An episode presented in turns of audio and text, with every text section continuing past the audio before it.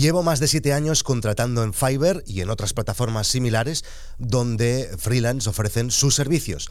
Hoy os voy a dar todos los consejos y trucos que he aprendido con mi experiencia para que podáis contratar bien para tirar hacia adelante vuestros proyectos.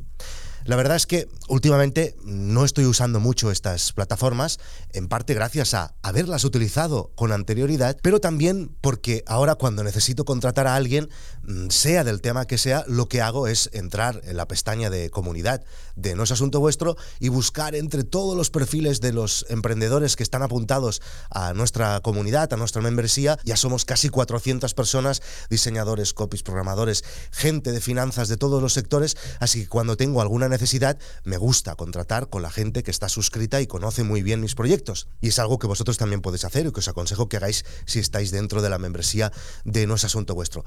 Pero en todo caso, para contratar en Fiverr, mi primer consejo, perder el miedo.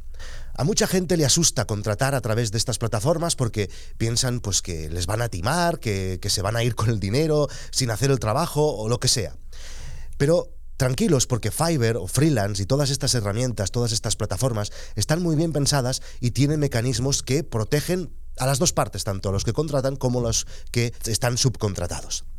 Cuando acuerdas un presupuesto con el freelance, sí que es verdad que vas a tener que hacer el pago inmediatamente del total o de una parte, porque algunas plataformas trabajan con milestones, con objetivos que tú mismo puedes definir, pero ese dinero se queda en la plataforma y únicamente lo cobra el, el contratado cuando tú ya estás satisfecho con la entrega y haces la revisión final.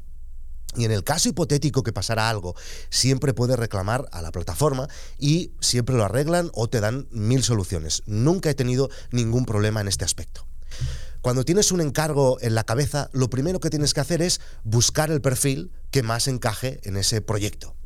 Está bien ordenar a la gente, por ejemplo, por los más votados o los que tienen más buenas valoraciones, pero también está bien buscar perfiles con menos valoraciones que tal vez hace menos tiempo que han entrado en esa plataforma, pero puede que también eh, sean muy buenos en, lo suyo, en lo que ofrecen, y probablemente no tendrán tanta carga de trabajo y te podrán atender mejor y además lo querrán hacer muy bien para precisamente poder subir posiciones en la plataforma, en Fiverr, en freelance o en lo que sea para recibir más ofertas. Evidentemente siempre tenemos que leer los comentarios que les han dejado las personas que les han contratado con, con anterioridad, eso es de cajón. Y segundo paso, escribir, por ejemplo, a tres o cuatro personas con el mismo mensaje. Y aquí viene la primera criba. Solo con esa primera conversación ya se pueden ver muchas cosas y saber si te vas a entender o no con esa persona. Si entiende el encargo a la primera, si, si lo ves predispuesto, si es educado, si se expresa bien. Si no te da problemas, problemas en la primera conversación significa que habrá problemas siempre. Los pesados siempre son pesados, no cambian de la noche al día. Esto es así en todos los terrenos. Entonces, y aquí viene el truco que yo creo es más importante. Puede pasar que no salga bien por mil razones, que no os guste el resultado, que no os entendáis con la persona, que lo haga mal. Por eso es muy importante hacer primero un encargo pequeño. Si es un texto, no le encargáis 20 entradas en el blog, le encargáis un pequeño texto de 500 palabras. Si es algo de código, no le encarguéis vuestro proyecto entero, sino solo un pequeño cambio en la web. Mirad, los desarrolladores de GuideDog, que llevan todo, las aplicaciones de iOS, Android, la web, todo el backend, todo salieron de freelancer. Pero la primera vez que les encargué un proyecto fue una cosa pequeña de 100, 200 euros y con el tiempo les he ido pasando todos los otros desarrollos. El jefe de contenidos de GuideDog salió de Fiverr, pero primero le encargué un pequeño texto, un pequeño blog y ahora es el jefe de todos los contenidos de GuideDog. Evidentemente, en el momento en que lleguéis a esta fase con alguien, con, un freelance, eh, que seguro que será después de probar un montón de ellos, tenéis que seguir la relación fuera de estas plataformas para que ellos reciban más dinero, o sea, nos saltamos las comisiones y vosotros no os gastéis tanto en vuestros encargos.